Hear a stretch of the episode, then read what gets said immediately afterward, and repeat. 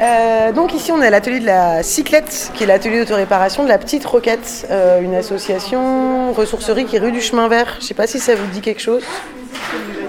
Il vous l'a dit? Euh, la- Juste pour vous présenter rapido la petite roquette, à la base c'était un squat. Euh, et aujourd'hui c'est une asso qui est quand même principalement centrée sur le réemploi. Donc ici aussi à l'atelier on a une vraie démarche de réemploi. On n'a jamais de vélo neuf par exemple. C'est que des vélos qui sont récupérés en déchetterie, en syndic ou quand c'est des, privés en fait qui viennent nous déposer leurs vélos. Euh, de ce côté-ci vous avez tout le mur d'outils. Là, ici, vous avez toutes les pièces détachées à prix libre. Tout ce qui est en prix libre, c'est parce que du coup, c'est issu du réemploi. Elles sont récupérées sur des vélos épaves qu'on ne peut pas réparer. On les récupère les soirs des apéros démontage. Premier, troisième mardi du mois, c'est le moment où on se réunit entre bénévoles, adhérents. On ne travaille pas sur son vélo à soi, uniquement à démonter ou remonter des vélos au bénéfice de l'atelier, soit pour nourrir le stock de pièces détachées et vider la cave et la mezzanine des vélos épaves, ou alors pour remonter des vélos pour l'atelier. Euh, je m'appelle Livia, j'ai 34 ans, je suis bénévole à la cyclette depuis le mois de juillet 2018, je à peu près, et euh, impliquée dans le groupe Cyclofem depuis octobre 2018. Voilà, et j'ai participé à toutes les permanences cycloféministes euh, depuis notre première qui a eu lieu en janvier 2019. Alors moi, je suis arrivée au vélo parce que j'en pouvais plus des transports en commun. Euh, pendant très longtemps, c'était uniquement un moyen de transport. Je me posais très très peu de questions euh, sur le vélo comme euh, outil politique. Et pour le coup, c'est vraiment à la cyclette que j'ai découvert la dimension politique du vélo. Même si j'avais déjà découvert avant la dimension euh, émancipatrice en tant que femme, euh, d'avoir un lieu de pouvoir et de liberté sur mon vélo, mais comment est-ce que le vélo pouvait devenir un moyen politique, c'est vraiment euh, à la cyclette que je, que j'ai découvert, en partie grâce à Jeanne, euh, qui était l'ancienne service civique euh, de l'atelier et qui était euh, très impliquée dans le vélo comme outil politique. J'avais besoin de me refaire un vélo et j'avais plus d'argent. Voilà, je rentrais de voyage à vélo au Japon. J'avais vendu mon vélo là-bas, du coup, il fallait que je me reconstruise un vélo. Et il y a un pote qui m'a dit Bah, va voir à la cyclette. Moi, je suis adhérent, ils sont hyper sympas. Euh, L'endroit m'a plu, les gens qui le faisaient vivre aussi. Euh, et c'est vrai que moi, je sortais d'une euh, vie militante anarchiste qui m'avait un peu déçue d'un point de vue de la place des femmes. Et à l'atelier, j'ai senti une vraie dimension, enfin, un vrai souhait de mettre en place une dimension antisexiste. Et du coup, ça m'a plu.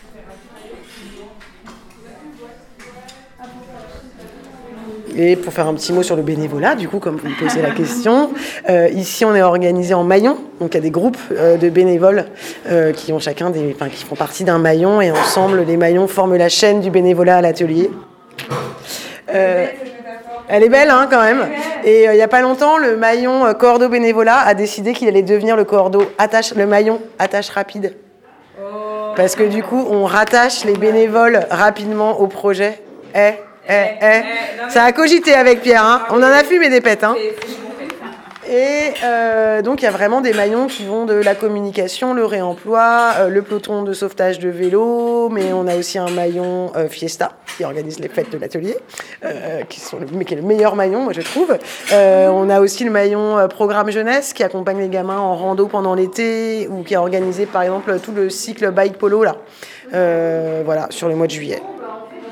Donc à un moment, si vous avez envie euh, de devenir bénévole dans l'atelier, pas hésiter à nous poser des questions. On organise maintenant des formations tous les trois mois pour euh, intégrer en permanence euh, les nouvelles personnes qui ont envie de prendre part au projet.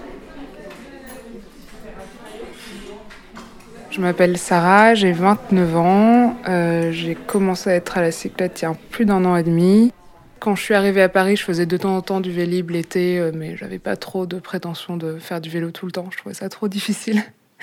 Et puis euh, j'ai deux de mes meilleures amies qui se sont mises au vélo, qui ont, euh, qui ont acquis des vélos un peu pour faire un peu des sorties un peu plus loin et tout, qui ont voulu que je les suive et qui du coup m'ont offert un vélo. Et là, je me suis mise à faire du vélo vraiment. C'était en été.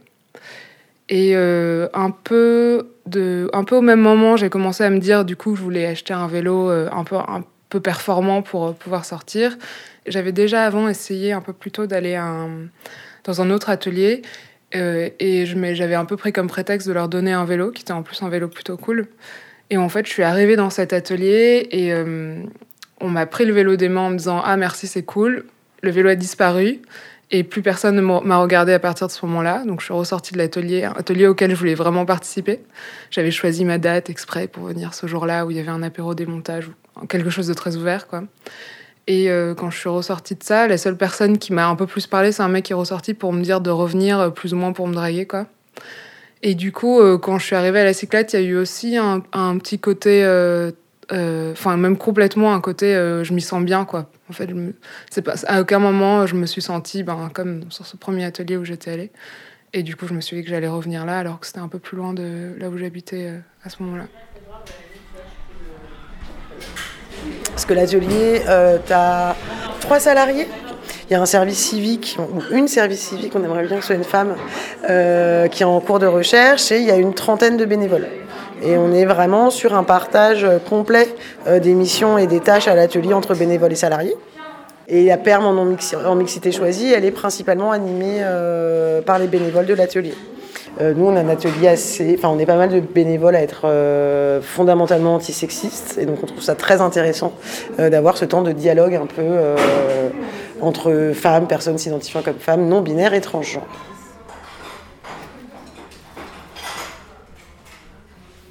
Bonsoir. Ça va? Ça va. Bonsoir. Alors les mâles dominants sont autorisés jusqu'à 10 ans. C'est très bien. Voilà, c'est la règle qu'on s'est posée. c'est tout petit, hein. Non, T'as 4 ans Moi j'ai 34 ans, tu vois, donc genre j'ai 30 ans de plus que toi, mais il y a une petite symétrie quand même. Euh, voilà, on avance un peu. Super, bah, merci pour tous les renseignements. Bah, je t'en prie. Euh, tu as d'autres questions, euh, n'hésite pas. D'abord, j'assimile un peu, je crois. ouais, ouais, non, ça fait beaucoup. Non, mais c'est trop chouette, j'adore ce type d'endroit. C'est juste que, moi j'habite un peu loin, enfin, j'habite à Vitry-sur-Seine et donc euh, j'essaie de penser aussi en termes pratiques, effectivement, quand est-ce que j'arriverai à trouver du temps pour venir et tout. Mais c'est vrai que ça me botte, quoi. Ouais, c'est un peu loin, mais. Après, il y a d'autres ateliers euh, qui font le même genre d'activité. Hein, euh. Je crois qu'à Ivry, il y a une, euh, un truc un peu dans le genre aussi, mais là, c'était, vu que c'était en non-mixité, que c'était un truc c'était dans le coin, je me suis Il y a aussi d'autres ateliers qui font des ateliers non mixtes. la cyclo-officine notamment. Ah je m'appelle Colline, je travaille à la cyclo-officine de Paris, j'ai 32 ans. Euh, ça fait deux ans que je travaille ici et avant et un petit peu pendant que je bossais ici, j'ai passé une thèse en histoire. Mon père, il est entre autres mécano euh, auto et, euh, et, moi j'adorais, mais j'adorais ça. Du coup, je lui demandais de me montrer comment ça marche et il était hyper cool là-dessus. Mais de temps en temps, il me, disait, disait j'aimerais bien avoir une petite fille qui met des jupes. Quand j'étais petite, officiellement, je voulais être un garçon. C'était mon but. c'était mon but, c'est impossible, mais parce que j'avais bien compris que c'était vraiment la zone d'être une gonzesse. Ça me. Franchement, j'étais là, ça va vraiment être vraiment compliqué. Parce que entre ce que j'aimais et, ce que j'étais, il y avait euh, pas un grand écart, mais. Euh, il y avait, je me disais, ça va être dur. Moi, je jouais au foot avec mes copains dans la cour. Euh, je réparais des trucs à la maison. Enfin, j'adorais ça. Du coup, je me disais, on m'envoyait des images. Je me disais, oh là là, ça va être long et compliqué. Et du coup, j'ai commencé à faire du vélo en, en taxant un genre à ma mère, je sais plus. Et finalement, j'ai crevé et du coup, je suis arrivée ici. Euh, la cyclofficine, c'est une association d'autoréparation de vélo, donc participative. L'idée, c'est que les adhérents et les adhérentes euh, viennent à l'assaut réparer leur vélo, mais aussi participent à la vie de l'assaut et aident les autres personnes à réparer elles-mêmes leur vélo. Du coup, on fonctionne en collégial. Ça veut dire que c'est un groupe de personnes élues euh, lors de l'AG. Et euh, toutes les personnes de ce groupe ont les mêmes euh, responsabilités juridiques. On marche sur, les principes de, sur le principe d'autogestion et de consensus à l'atelier. Donc, on a une réunion mensuelle où passent tous les sujets qui doivent être arbitrés ou tranchés. on ne vote pas, on discutent pour arriver à un consensus. Euh, donc il arrive des fois qu'il y ait certains sujets qui reviennent sur plusieurs réunions parce qu'on n'a pas réussi à trouver un consensus. Les meufs, j'ai une question à vous poser. On va mettre en place une deuxième permanence en mixité choisie dans l'atelier mensuel. Non mais le dimanche matin ça pue Alors, est-ce que vous préférez tu vas, tu vas voter aussi, Flora. Ta voix va être entendue. Est-ce que vous préférez le dimanche entre 15 et 18 heures Ouais Le jeudi soir. Alors toi t'as voté déjà, donc on ne revote pas. J'essaie d'influencer en Le jeudi soir entre 19 et 22 heures ou le lundi soir entre 19 et 22 heures. Et puis alors moi on m'a dit mais sinon tu peux faire ça le samedi matin. Ah ouais les gars mais moi je sors le vendredi soir donc euh, non le samedi matin euh, non. Mais par Il y a cet horaire tout pourri est-ce que ce serait pas un peu révélateur de, vous, de vouloir casser, caser la perme cycloféministe sur le samedi matin, les mecs? Alors, quand même, je vous rappelle que la réunion d'autogestion a décidé qu'il n'y avait pas d'alcool dans l'atelier avant 19h. De toute façon, le dimanche après-midi, il n'y aura pas d'alcool dans l'atelier. Mais sauf si c'est jusqu'à 21h. Du coup, à part- première heure, tout le monde est clean. Petite expédition à 19h et on le monde. Avec les sous de l'atelier. Et du coup, c'est c'est quoi les autres choix? Du coup, c'est le dimanche ou le jeudi ou le lundi? Ouais. Soit lundi ou jeudi soir 19-22, soit Alors, le le lundi n'a pas eu beaucoup de succès, donc Non. si tu veux voter utile, c'est sur le jeudi que- Mais est-ce que le vote c'est vraiment important dans cette Après, moi, je trouve que le principe du vote est nul, mais c'est compliqué de trouver un consensus, tu vois. Ah ouais Bah, à ce niveau-là, ouais. euh, et- Tu penses quoi Sans, sans vouloir prendre avis. Je pense que le, principe- enfin, le, le vote, ça, fait- ça donne la- le pouvoir à la majorité, et une majorité, ça peut, Du coup, ça peut la être défaillant. Toi, tu dirais genre euh, Le consensus, on prend le temps de prendre nos décisions ensemble. qu'on soit tous d'accord. Donc, euh, un bon influenceur influence tout le monde. Parce que la majorité influencera la minorité. Ouais. Ou l'inverse, on sait pas, ça dépend des personnalités fortes que tu as euh, dans la petit film sur le procès, genre 7 hommes contre un ou un truc comme ça. Exactement. Pas- On sait, on, on- on sait pas si c'est toujours la majorité qui va influencer ou pas. hein. Tout à fait. À la base, euh, la peine, enfin, les gens, les abolitionnistes de la peine de mort, quoi. euh, ils, étaient, là- voilà, les abo- ils étaient hyper minoritaires. euh, pareil pour les libertés euh, féminines, euh, pareil pour l'égalité entre les noirs et les blancs. euh. En espérant que ça prenne un peu moins de temps avec la cyclette parce que je sais pas si la durée de vie. Toi, on voit que t'es jamais venu à une réunion d'autogestion. Elles prennent du temps, nos réunions. tu. Ah bah, les réunions d'autogestion, ouais, c'est toujours. euh, ouais, non. prend du temps. euh. Ouais, ça. Bah ouais. Quel est le lien entre cyclisme et féminisme?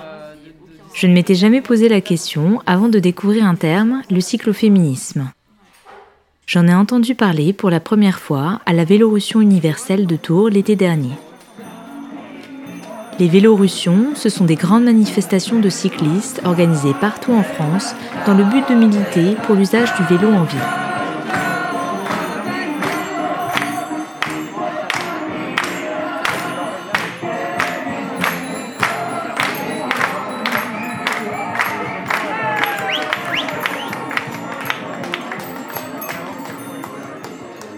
J'avais été surprise de découvrir que le monde du vélo était politisé non seulement sur les questions écologiques, mais aussi sur les questions féministes.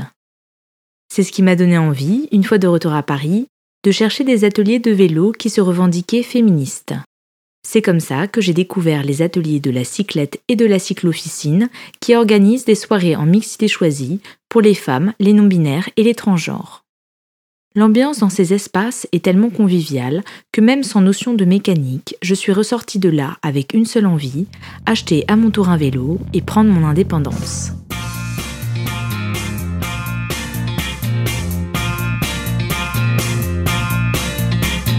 Je n'ai besoin de personne en Vélib à Paris.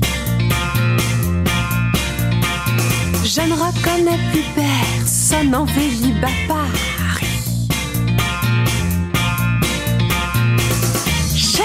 Sur la pédale et voici que tout s'emballe.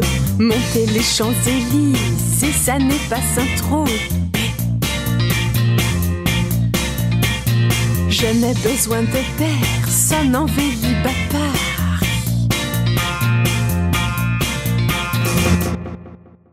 En vérité, l'histoire du cycloféminisme est plus ancienne qu'il n'y paraît. Au XIXe siècle, les femmes commencent à faire du vélo et troquent corsets et jupons contre des vêtements plus pratiques tels que les pantalons bouffants, les bloomers.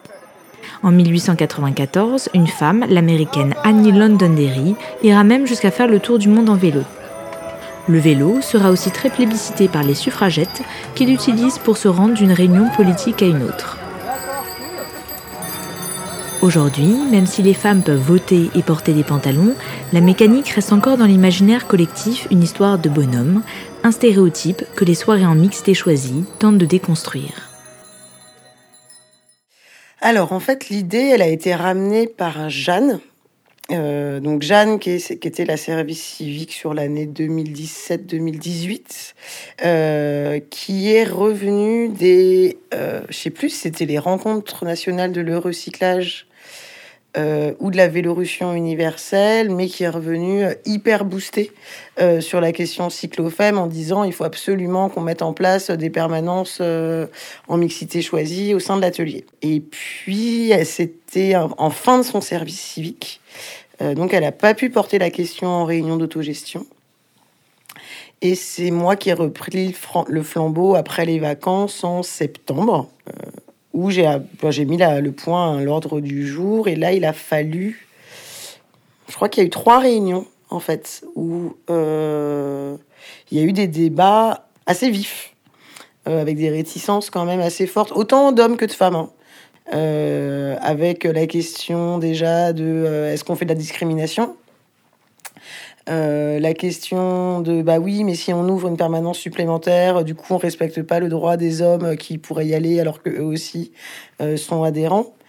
Euh, avec aussi la question de mais pourquoi il y a besoin, nous ici il n'y a pas de problème?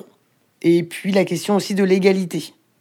Du coup, est-ce que si on crée des espaces en mixité choisis pour euh, les femmes, euh, les personnes s'identifiant comme femmes euh, ou non binaires, étrangères, est-ce qu'on crée pas une inégalité dans l'autre sens? Alors moi déjà j'ai attaqué sur le fait que en fait tout n'allait pas dans l'atelier. Moi il y avait quelques moments en fait où j'avais observé dans l'atelier des nanas qui se faisaient prendre de haut ou des nanas auxquelles on prenait les outils pour faire à leur place. Euh, ou sinon des nanas auxquelles on montrait des choses extrêmement simples, genre attends, je te prends la clé pour te montrer comment est-ce qu'on sert un écrou. Je tenais à être clair sur le fait que je ne pouvais pas être prise en exemple euh, parce que je suis une femme et je suis pas toutes les femmes.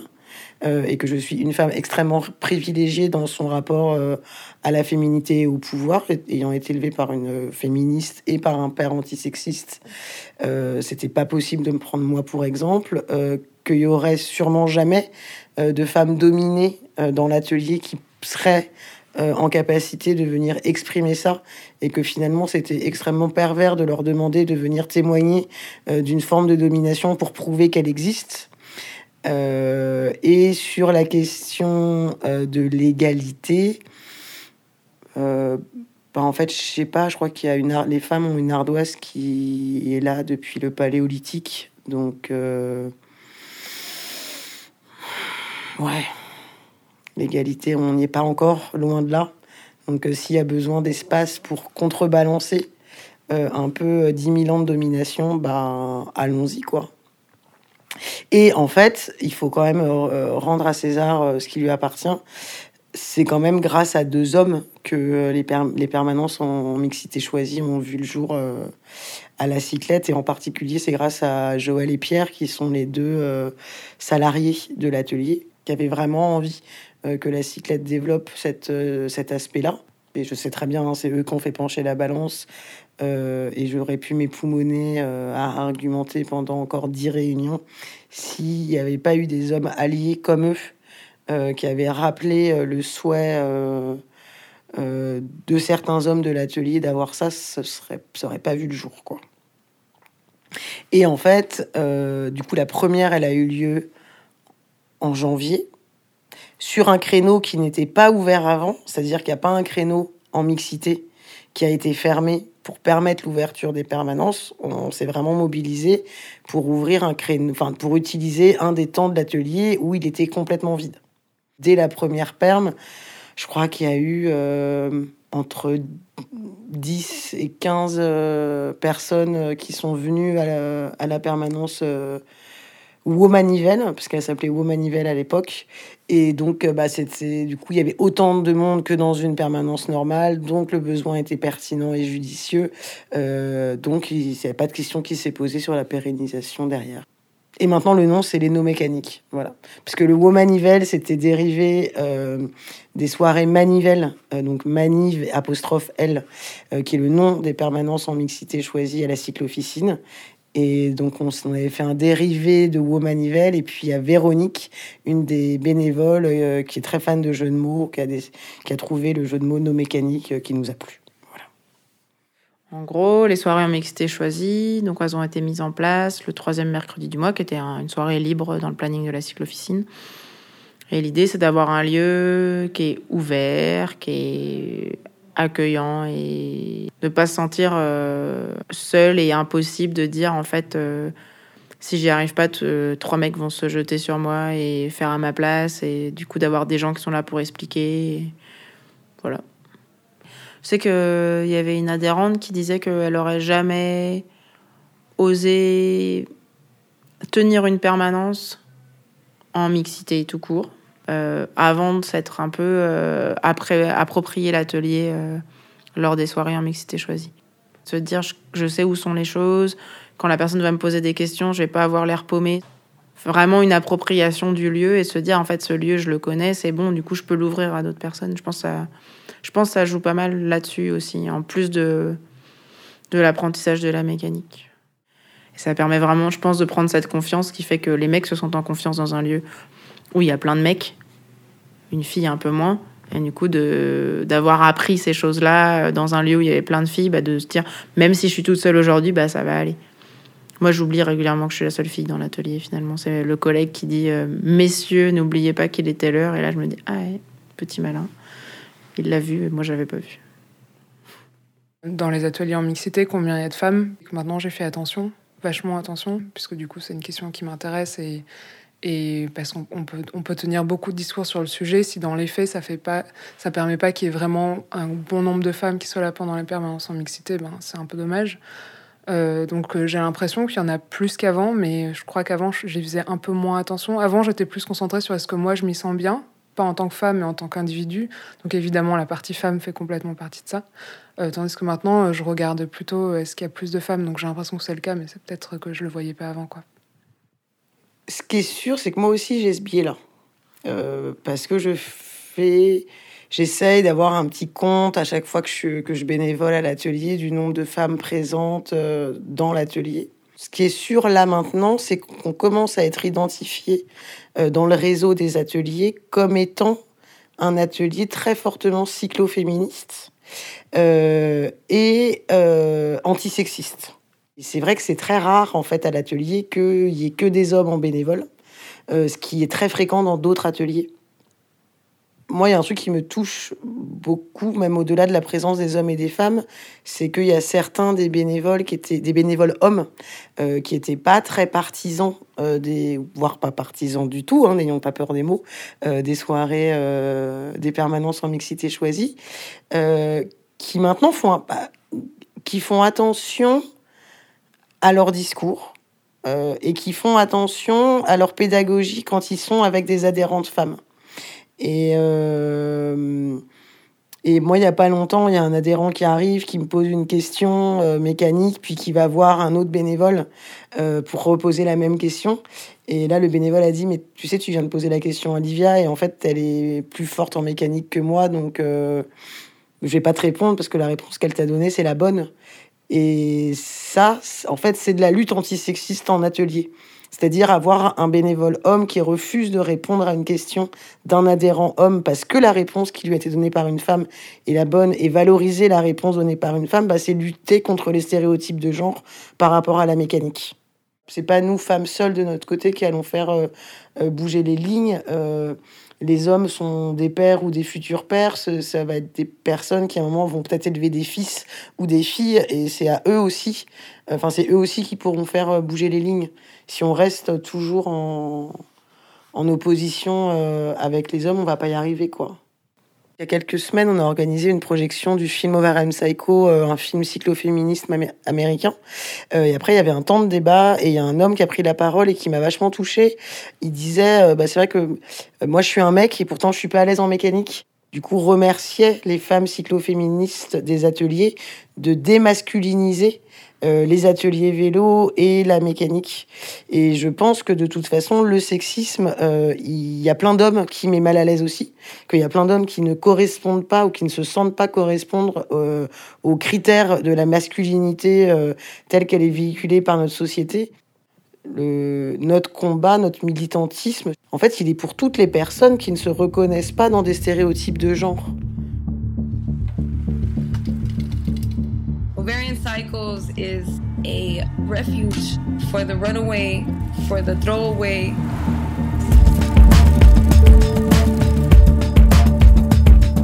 When I first started riding a bicycle, people would stare.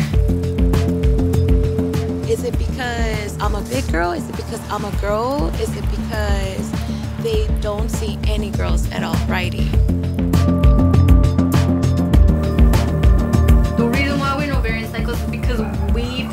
Fuck ups. The majority of us, if not all of us, have some kind of trauma in our life.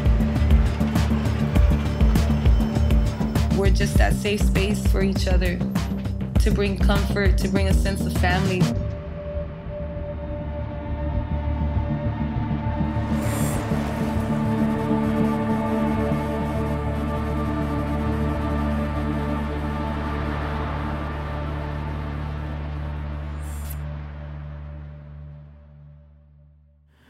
Là, c'est l'hiver, mais quand il y a une, euh, quand il y a une personne, euh, plutôt femme, euh, qui répare son vélo en short à l'atelier, alors si jamais elle a un beau vélo, alors là, il y a un paquet de monde autour de son vélo et c'est juste aberrant. Enfin, on ne sait plus où on est, si on est dans un bar et qu'on drague ou si on... On sait plus pourquoi les gens, ils lui réparent son vélo. Enfin, elle est censée apprendre à réparer son vélo elle-même et...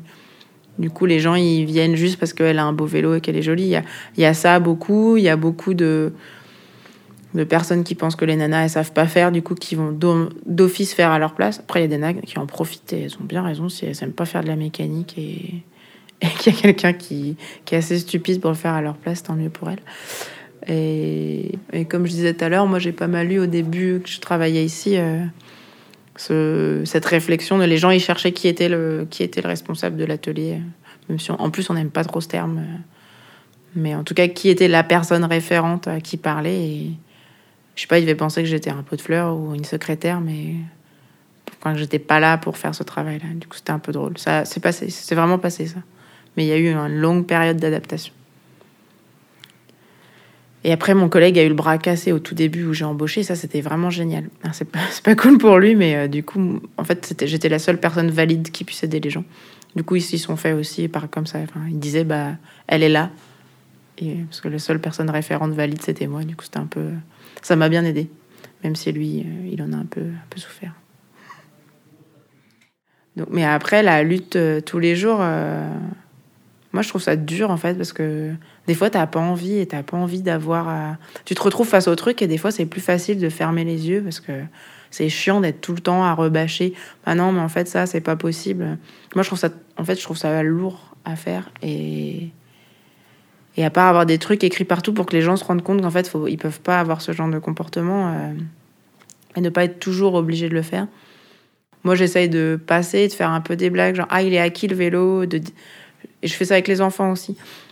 C'est pas parce que j'infantilise les, les, femmes, mais c'est plutôt euh, des fois les gens ils font à la place des femmes, ils font à la place des enfants. Donc c'est plutôt dans l'autre sens que c'est infantilisé, mais euh, de passer, de dire c'est à qui le vélo, je demande à voir la, noirceur des mains. Je dis mais tes mains elles sont pas sales, c'est que c'est pas toi qui es en train de réparer ton vélo. Du coup j'essaie de pas, pas mettre la personne mal à l'aise, mais de dire à l'autre personne c'est pas normal qu'elle ait pas les mains sales et d'y arriver comme ça. Mais c'est des des, des petits jeux de chat et de la souris qui sont fatigants. Je sais pas vraiment si ça marche finalement. Du coup, euh, je pas, j'ai pas de solution.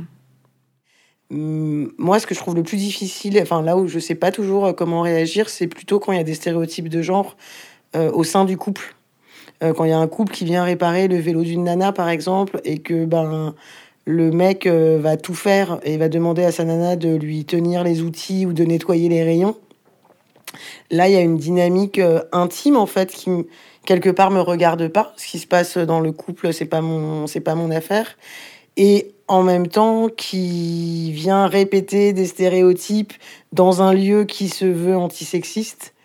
Enfin, je pense que le couple hétérosexuel, euh, c'est quand même l'endroit où c'est le plus difficile de faire vivre euh, activement son, féminisme ou son antisexisme. Et du coup, quand je le vois, on le voit encore plus fort quand c'est les, les autres, quoi. Et face à ça, pour l'instant, je suis encore un peu démunie. Euh, moi, ce que j'ai remarqué, c'est pas dans l'atelier, mais c'est lié à l'atelier. Alors, de temps en temps, il y a des, il y a des nouveaux adhérents à qui j'explique qu'il y a des soirées en non-mixité, parce que j'essaye de le dire aussi aux hommes pour leur faire prendre conscience que c'est important pour nous, éventuellement pour qu'ils puissent dire, dire aux femmes euh, autour d'eux de, euh, que ça existe. Parfois, il y a des gens qui sont un peu pourquoi, alors qu'on peut, on peut penser que c'est assez évident. Mais bon, c'est peut-être évident pour moi et pas pour les autres, je veux bien, je veux bien l'entendre. Et après, euh, en tant que bénévole, je suis impliquée sur la communication et les réseaux sociaux. Et là, de temps en temps, on a des gens qui réagissent de manière très virulente sur euh, le féminisme. On a eu une ou deux fois des gens qui ont trollé euh, sur Facebook, une fois de manière un peu lourde et d'autres fois juste en mettant des quand on met soirée féministe, quelqu'un qui commence avec un petit, petit smiley qui pleure de rire, des choses comme ça. Euh, j'ai fait passer une offre pour le prochain service civique et j'avais mis que le féminisme pouvait faire partie des valeurs intéressantes pour le poste. Et il y a plusieurs personnes qui m'ont demandé euh, pourquoi féminisme, quel est le rapport avec le vélo euh, et avec votre atelier. Donc c'est pas euh, ça, c'est pas ouvertement du sexisme, mais en tout cas c'est ça remettait quand même en cause l'offre, alors que c'était des gens qui venaient de nulle part et qui, qui visiblement connaissaient pas les problématiques des ateliers vélo, quoi. Se permettre de faire une remarque en ignorance, toujours un peu en signe de, de sentiment de supériorité. Mais là récemment, j'ai pas vu grand chose. Et enfin, et c'est cool, quoi. on a même fait une version avec l'accordéon ce matin avec Amélie. Nous sommes fortes et fières, et radicales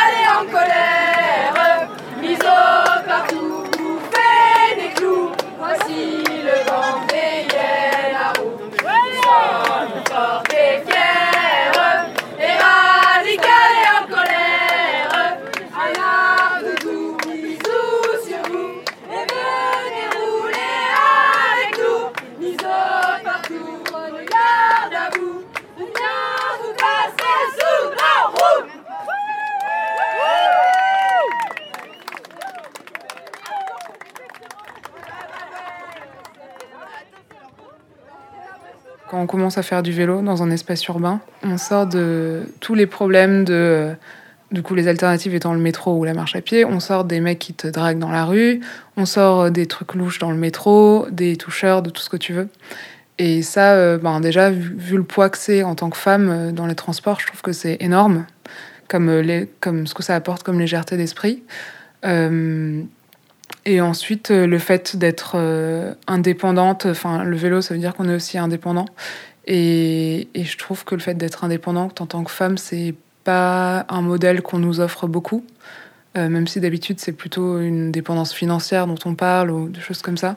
Mais du coup, c'est une, mise en action de cette indépendance qui est aussi intéressante. Et puis pour la mécanique, euh, c'est encore plus le cas euh, en termes d'indépendance, parce que du coup, on peut réparer son vélo aussi.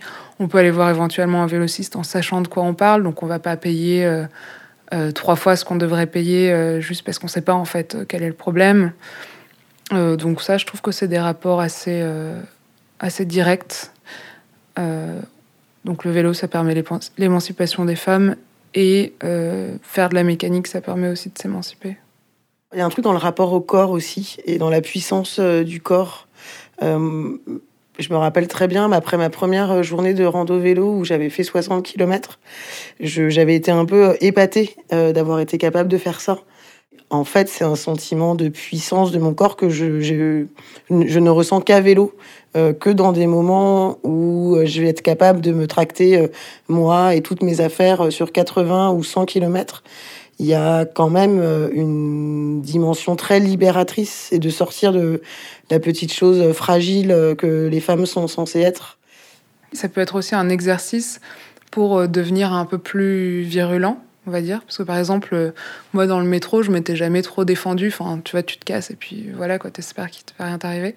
En tant que cycliste, je, je réclame beaucoup plus mes droits sur la route que ce que je le fais de manière générale dans ma vie ou dans des conversations où je peux très bien me dire, euh, bon, ben là, c'est pas la peine, quoi. Mais là, comme il y a un côté euh, exercice physique, volonté de rapidité et aussi danger pour ma vie, ça m'entraîne vachement plus à, à, réclamer ce qui, ce qui m'est dû.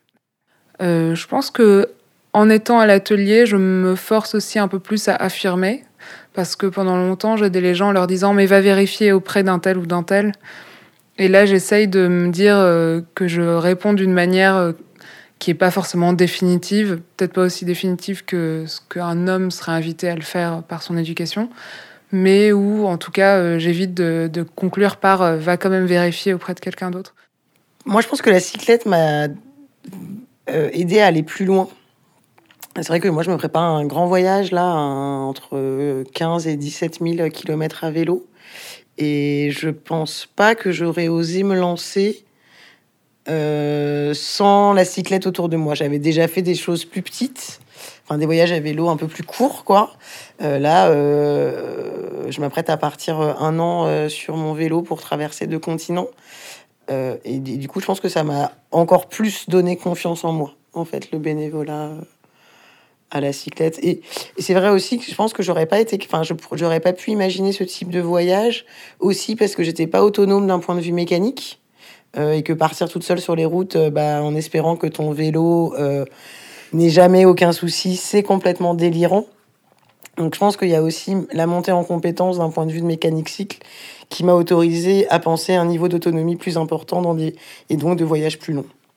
Il y a un côté qui est hyper concret dans le militantisme à la cyclette. Euh, c'est enfin, c'est pas un militantisme conceptuel de je lutte pour des idées, mais c'est concrètement je rends une femme cycliste indépendante dans ses réparations, euh, autonome pour aller faire euh, un Paris-Brest à vélo si elle a envie, et je l'aide à prendre confiance en elle face à la disqueuse, face euh, à un outil, une clé à pédale, et puis se rendre compte qu'en fait c'est quelque chose qui est complètement accessible et dans son champ de compétences. J'ajouterais, il y a quelque chose d'immédiat elle, elle ressort et ça y est, elle est déjà plus, plus indépendante. Euh, ça, c'est ouf, quoi. Comme... Puis le c'est un sentiment qui perdure, en fait. Euh, euh quand t'as réparé un truc toi-même ou que t'as fait une longue, une longue sortie toute seule, euh, c'est sur le moment, t'as as gagné quelque chose, mais ensuite, ça peut beaucoup plus t'aider à te débrouiller pour faire autre chose chez toi, une réparation, par exemple. ou, ou entamer, euh, je pas, des vacances toute seule, enfin des, choses euh, qui sortent du cadre du vélo.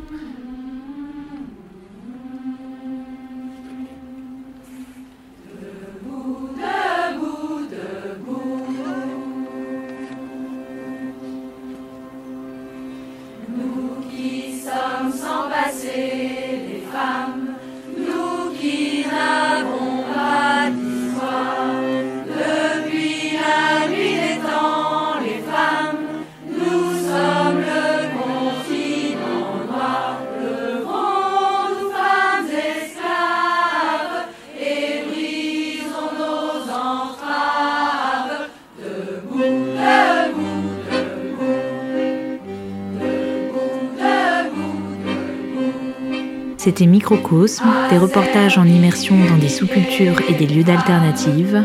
Vous pouvez nous suivre sur l'Instagram Microcosme Podcast et nous laisser vos avis et vos étoiles sur Apple Podcast.